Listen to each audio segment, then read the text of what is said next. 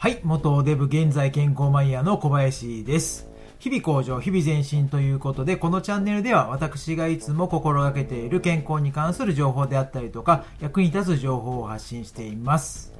はい。皆さん、日々向上、日々前進、日々改善していますか？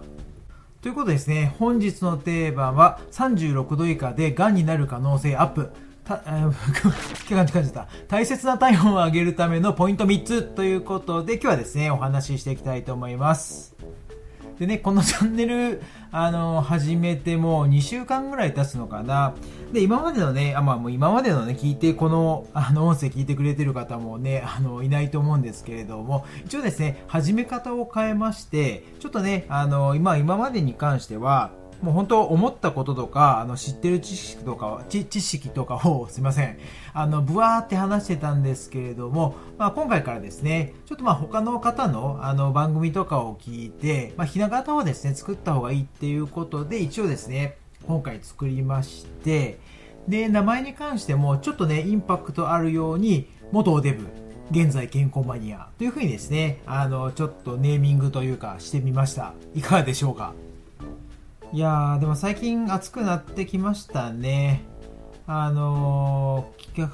昨日ね、母の日の、まあ、前日で、花かったんですけれども、やっぱりね、僕もこう、40歳になって、今まで社会人になってから母の日にこう、花をプレゼントすることがなかったんで、昨日ですね、買って、えっ、と、今日あげました。だいぶね、あの、喜んでたので、やっぱね、親が喜んでる姿を見ると嬉しいですね、僕の方も。うん、皆さんもあげましたか？ということで、まあ、本題にですね、入っていきましょう。で、ちょっとタイトルがね、過激だったかなとは思うんですけれども、まあね、多少ちょっと過激なタイトルをつけないと、あの、まあ、聞いてもらえないっていうのがあるんで、今回ね、あの、今回というか、まあ、これからも、あの、ちょっと、ね、あの、目立つようなタイトルにしていこうと思うんですけれども、皆さん、体温はどうですか？まあね、今結構これ常識というかね、やっぱこう、体温と健康っていうのが、あの、まあ密接に関係してあるし、健康に重要ということはですね、あの皆さんもご存知かとは思うんですけれども、まあね、まあおさらいの意味を込めて、今回ですね、あの、ポイントを分けて説明していきたいと思います。で皆さんどうですかね？僕はですね、体温、あの若い子時はあまり気にしなかったんですけれども基本僕はそんなに体温低いっていうことはなくて大体ま平熱が36.5とか、ま、36.9とかの間ぐらいかなとは思うんですけれどもただね僕ちょっと、まあ、昔から20代の頃からそうなんですけれども足が冷えるんですよね。これね、ただの飲みすぎかなと運動不足かなっていうのはあるんですけれども、まあ、それ以外だったら僕はちょっと体温はあの、まあ、普通に平熱にしたらそのぐらいあるかなって感じなんですけれども、まあ、中にはね本当にもう36度を下回るようなあの、まあ、方とかあとあのお年寄りとか結構低い方が多いみたいですね。で今回はですね体温が低い方のためにですね、あのまあ、どうすれば体温を上げることができるのかっていうのを3つのポイントに分けて話していきたいと思います。で、まあ、結論から言うと、1つ目は筋トレをするっていうことと、2つ目に関してはお風呂に入るということと、3つ目に関しては睡眠の質を上げるということですね。あの、一つ一つ説明していきたいと思います。で、その前にですね、あの、体温っていうのは、36度以下っていうのは非常にですね危険な状態だというふうにですね言われています。でねよく風邪ひいて熱が出るとなるとあの薬を飲むとか病院に行くっていう方が多いとは思うんですけれども僕ね、まあ、基本的に、まあね、この西洋医学に関してはお医者さんとかね、まあ、看護師さんも、まあ、頑張ってるとは思うんですけれどもただねやっぱこう対症療法っていうのがあるのであまりこうおすすめしないんですね。でやっぱこう体温が上がるっていうことは悪いあの菌とかあのを、まあ、悪いウイルスとかを殺してくれるっていう効果も逆にあるので熱が出たらあ体が菌を殺してくれてるんだっていう認識もある程度は必要だと思うんですよね。なので、まあ、ちょっとね多少熱があるからってあの、まあ、薬を飲むとかあの病気に行って、まあ、見てもらってまたそこで薬をもらうとかっていうのをあのおすすめしてないんですねで結局薬を飲むとなるとあの血行が悪くなったりとかあの体温が下がってしまったりとか、まあ、それによって免疫力、ごめんなさい、噛んでしまって、免疫力が下がるということがですね、起こってしまうんですね。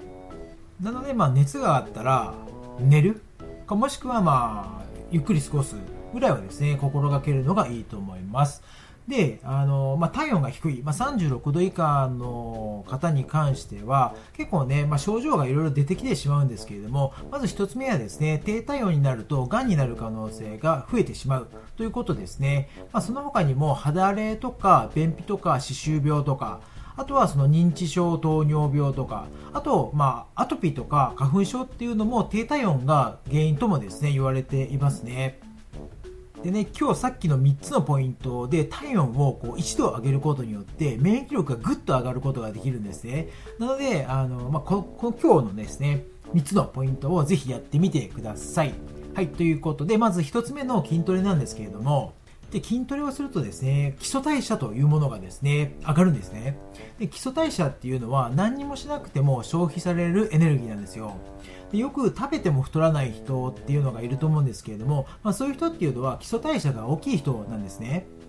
で体温と基礎代謝っていうのは正比例の関係になるんですよ。で基礎代謝を上げるには筋肉量を増やすっていうことが必要になります。でね、じゃあ毎日毎日辛い筋トレをするのするのがいいのかっていうとそうでもなくて筋トレっていうのは毎日やっちゃうと逆効果になるというふうに言われてましてあの3日に1回あの筋肉を鍛えるのがいいというふうに言われています。で筋トレっていうのは量よりも質というふうに言われてましてで自分が発揮できる最大のスピードで、まあ、筋肉を動かすっていうことがあの必要になってくるんですけれどもなのでこう、まあ、ランニングっていうよりかはもう早足で歩くのをその、まあ、30分とか、まあ、1時間ぐらいかけてやるっていうのがですねベストですね。で筋トレね最近そのうつの解消にもいいっていう風に言われておりますしやっぱりねなんだかんだ運動大切じゃないですか。僕もそんなにやってないですけどはい。まあまあね。なかなかね。もうもうパソコンカタカタしててねやっぱこうやってるとねうん あのまあいっかみたいなそういう風になっちゃいますね。はい。ということでまあ筋トレの注意点なんですけれどもあのまあしっかり水を飲む。で30分前はバナナを食べる。終了後10分以内にタンパク質を取るということがですねあの、まあいいというふうにされてましてでタンパク質っていうのはよくまあプロテインとかあとまあチーズとかもいいっていうふうに言われてますね。はいで次2つ目ですね2つ目はお風呂にゆっくり入るっていうことなんですけれどもえっ、ー、と実はですね僕あの、まあ、ご存知の方も多い、多くねえか、多くないとは思うんですけれども、あの、毎晩お酒飲むんですね。毎晩お酒飲むと、こう、体って一時的に温まるじゃないですか。温まると、そっから湯船入ろうっていうふうにはなかなかならないですね。うん。ダメですね。で 僕も結構シャワーでね、あの、済ましてしまうことが多いんですけれども、ただ、やっぱりね、理想としてはお風呂に入る。湯船に入るということですね。で、湯船に入るときも10分入るということがま理想ですね。で、温度はですね、41度以上になってくると、交感神経が刺激されてしまうっていうのがあるので、この後話す、まあ、睡眠にも関わってくるんですけれども、あのよく眠れなくなってしまうっていうのがあるので、で副交感神経を優位に保つのには41度以下がいいというふうにですねされています。であと3つ目のポイントとしては睡眠ですね。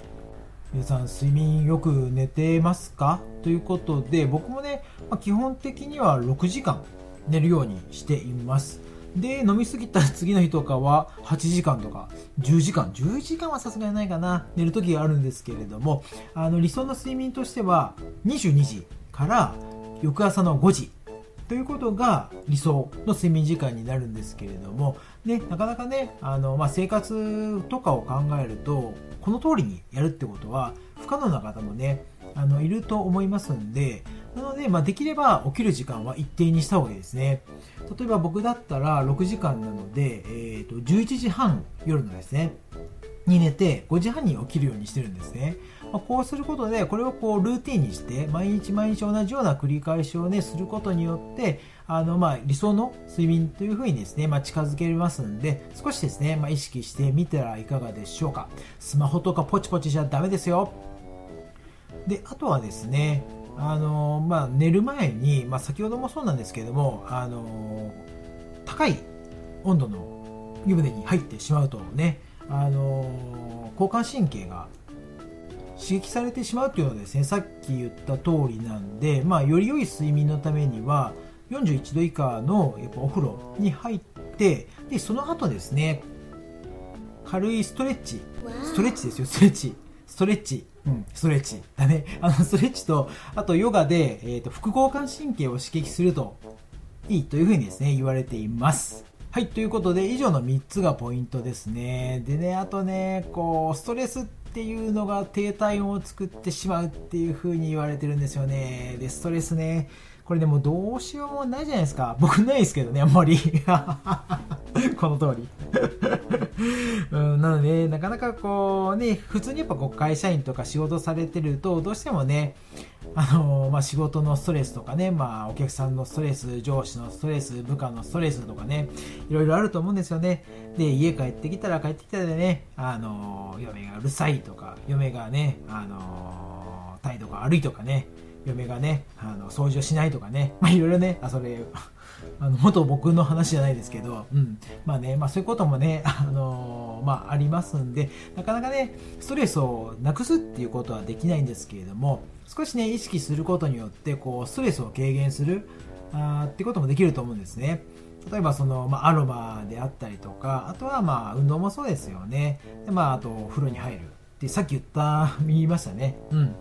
まあ、ということで、まあ、こういうのもね、あのー、ストレスを軽減してくれる要因にもなりますんで、あとね、皆さんもそれぞれ、あのー、ストレス解消の方法があると思いますんで、ぜひね、やってもらって、低体温を、まあ、ストレス感じず、低体温にならず、今のね、3つのポイントをやっていきましょう。はい、ということで、いかがだったでしょうか？で、今回ね、合わせて、まあ、今回から合わせて聞きたいっていうことで、まあ、過去のね、音声も紹介させていただこうと思うんですけれども、今回はどうしようかなって今考えてるし、えっとね、まあ、体温関係だったんで、